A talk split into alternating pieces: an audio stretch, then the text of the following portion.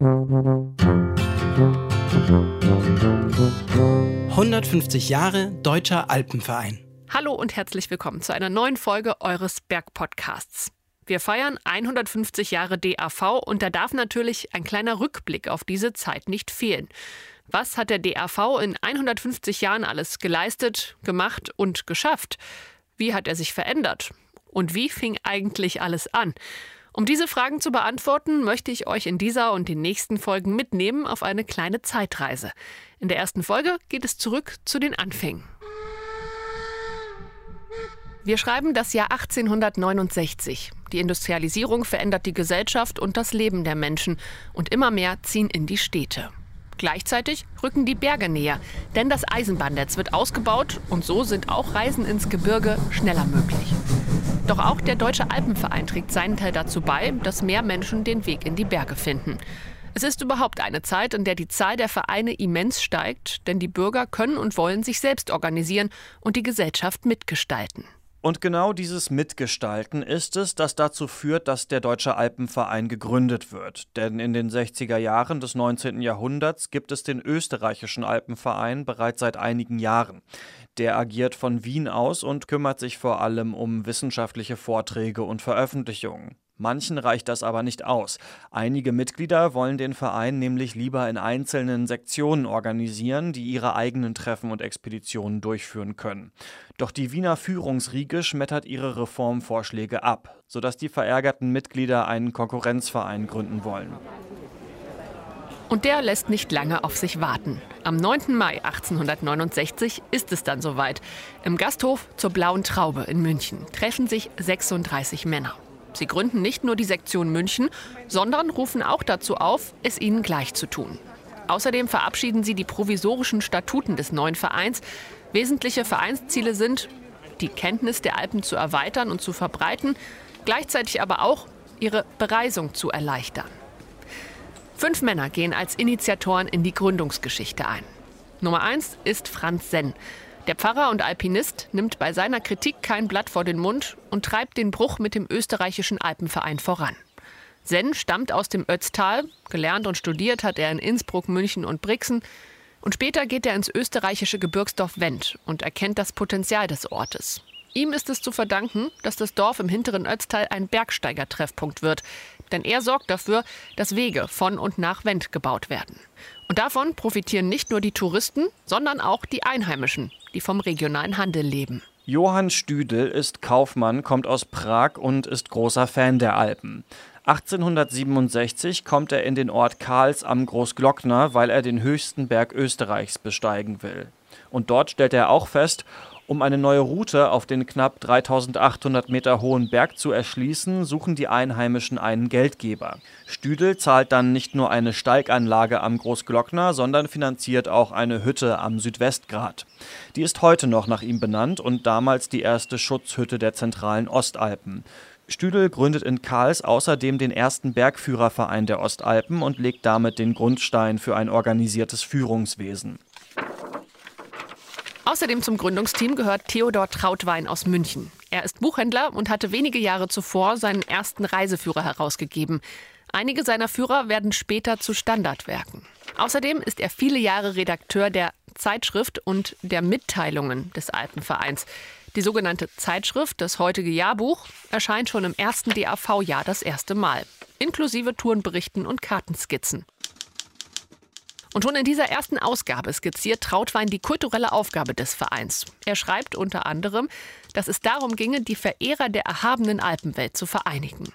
Das Ziel sah Trautwein darin, Forschungsergebnisse zu verbreiten, genauso wie Eindrücke festzuhalten und zu neuen Abenteuern anzuregen. Ab 1875 erscheinen dann, ebenfalls unter Trautweins Mitarbeit, regelmäßig die Mitteilungen. Sie sind der Vorgänger der heutigen DAV-Zeitschrift Panorama. Neben Senn, Stüdel und Trautwein gehört der Münchner Student Karl Hofmann zu den Gründungsvätern. Er ist, wenn man so will, das Küken. Zwischen Hofmann und Stüdel hat sich 1869 aber bereits eine Freundschaft entwickelt. So schreiben sie sich regelmäßig Briefe zu alpinen Fragen. Kennengelernt hatten sie sich, weil der junge Hofmann sich auf der Suche nach Infos über die Glockner-Gruppe an den erfahrenen Stüdel gewandt hatte. Der Student ist wissbegierig und strebt nach neuen bergsteigerischen Zielen. Und Hofmann ist es auch, der für die Versammlung am 9. Mai 1869 alles akribisch vorbereitet, sodass der Gründung eines neuen Alpenvereins nichts im Wege steht. Zu guter Letzt, der fünfte im Bunde ist Paul Grohmann aus Wien. Er ist bekannt für zahlreiche Erstbesteigungen in den Dolomiten, den Karnischen Alpen und den Zillertaler Alpen. Und er gehört 1862 zu der Gruppe von Studenten, die den österreichischen Alpenverein gegründet hat. Doch schon wenige Jahre danach ist er einer seiner größten Kritiker und unterstützt die Gründung eines weiteren Alpenvereins in München. Auch wenn er am Gründungstag, dem 9. Mai, nicht in die blaue Traube kommt. Er schickt nur kurzfristig ein Telegramm und darin steht, Zitat, Richten Sie es nur ohne mich. Wird auch so gehen. Grohmann. Der erste Schritt ist also gemacht an jenem Maitag im 19. Jahrhundert. Doch es soll nicht lange bei nur der einen Sektion in München bleiben. Noch im Gründungsmonat gesellt sich das alpenferne Leipzig dazu. Schon ein paar Jahre zuvor hatte sich dort eine Gruppe zum Austausch von Reiseerfahrungen in den Alpen zusammengefunden. Es folgen neue Sektionen, unter anderem in Wien und Augsburg. Und so geht es immer weiter.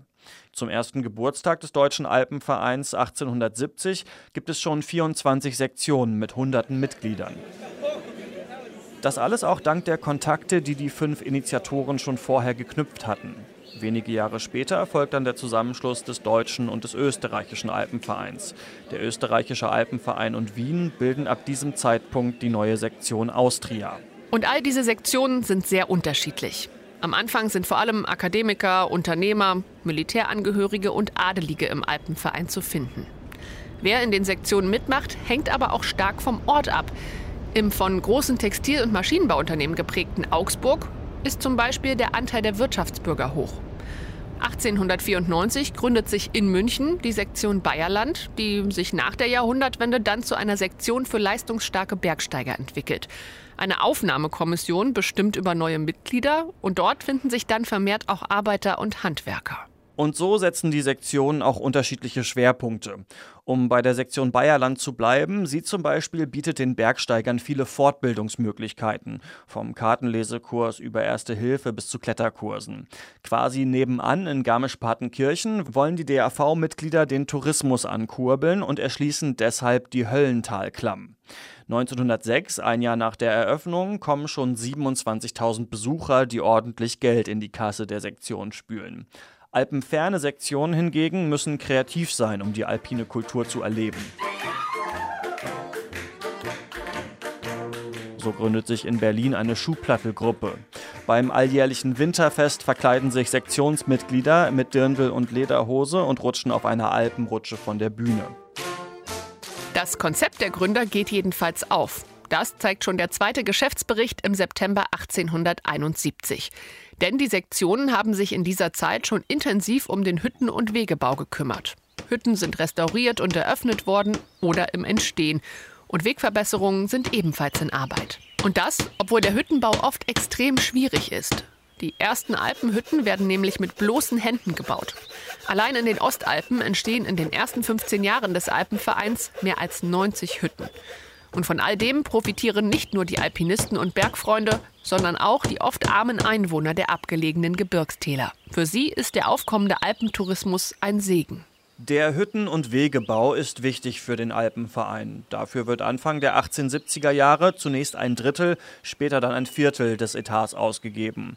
30 Jahre später geben die Sektionen sogar 86 Prozent ihrer Mittel für diesen Zweck aus. Einen weiteren großen Teil investieren die Alpenfreunde in die jährlich erscheinende Zeitschrift und die alle zwei Monate erscheinenden Mitteilungen, von denen wir schon gehört haben. Die Kartografen des Alpenvereins schaffen in den letzten Jahrzehnten des Jahrhunderts die führenden Kartenwerke der Ostalpen. Und nach der Jahrhundertwende, 1902 um genau zu sein, entsteht die Alpenvereinsbücherei in München. Einige Jahre später zieht sie dann auf die Praterinsel, denn dort entsteht bis 1911 auch das Alpine Museum, wo es bis heute mit der Bibliothek Bibliothek und dem Archiv des DAV untergebracht ist. Ausstellungen zeigen von Beginn an Flora, Fauna und Volkskunde des Alpengebiets. Außerdem werden bedeutende Bergsteiger genauso wie die Arbeit des Alpenvereins vorgestellt. Doch das ist längst nicht alles. Zum wissenschaftlichen Engagement des Alpenvereins gehört auch, dass Forschungsstationen gebaut werden. So auch 1879 in den Karawanken, um Wetter und Klima zu beobachten. Und das ist nur die erste von vielen meteorologischen Messstationen. Zu diesem Zeitpunkt hat der Verein nun schon mehr als 8000 Mitglieder und auch die Jugend wird konkret gefördert. Doch auch das Kerninteresse, das Bergsteigen, entwickelt sich weiter. Ab den 1880er Jahren bildet der Alpenverein dann auch Bergführer aus und gibt ein Führerhandbuch heraus. Später erhalten Bergführer Krankengeld und Altersrenten. Und ab Anfang des 20. Jahrhunderts bauen die Alpenfreunde ein flächendeckendes Rettungswesen aus. 1904 gibt es fast 160 Rettungs- und rund 550 Meldestellen. 1914 ändert sich das Vereinsleben drastisch. Am Vorabend des Ersten Weltkriegs umfasst der Alpenverein mehr als 400 Sektionen mit etwa 100.000 Mitgliedern und rund 320 Schutzhütten. Durch den Krieg erlebt der Verein einen Nationalisierungsschub. War es 1913 noch abgelehnt worden, werden die Vereinsveröffentlichungen nach Ausbruch des Krieges auf Fraktur, die deutsche Schrift, umgestellt.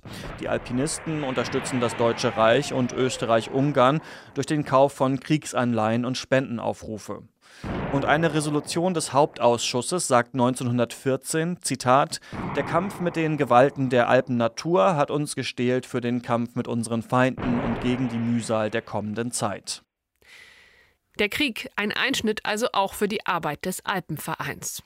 An dieser Stelle unterbrechen wir unseren kleinen Geschichtsexkurs und wie es dann nach dem Ersten Weltkrieg weitergeht mit dem Alpenverein, das erfahrt ihr in der nächsten Folge.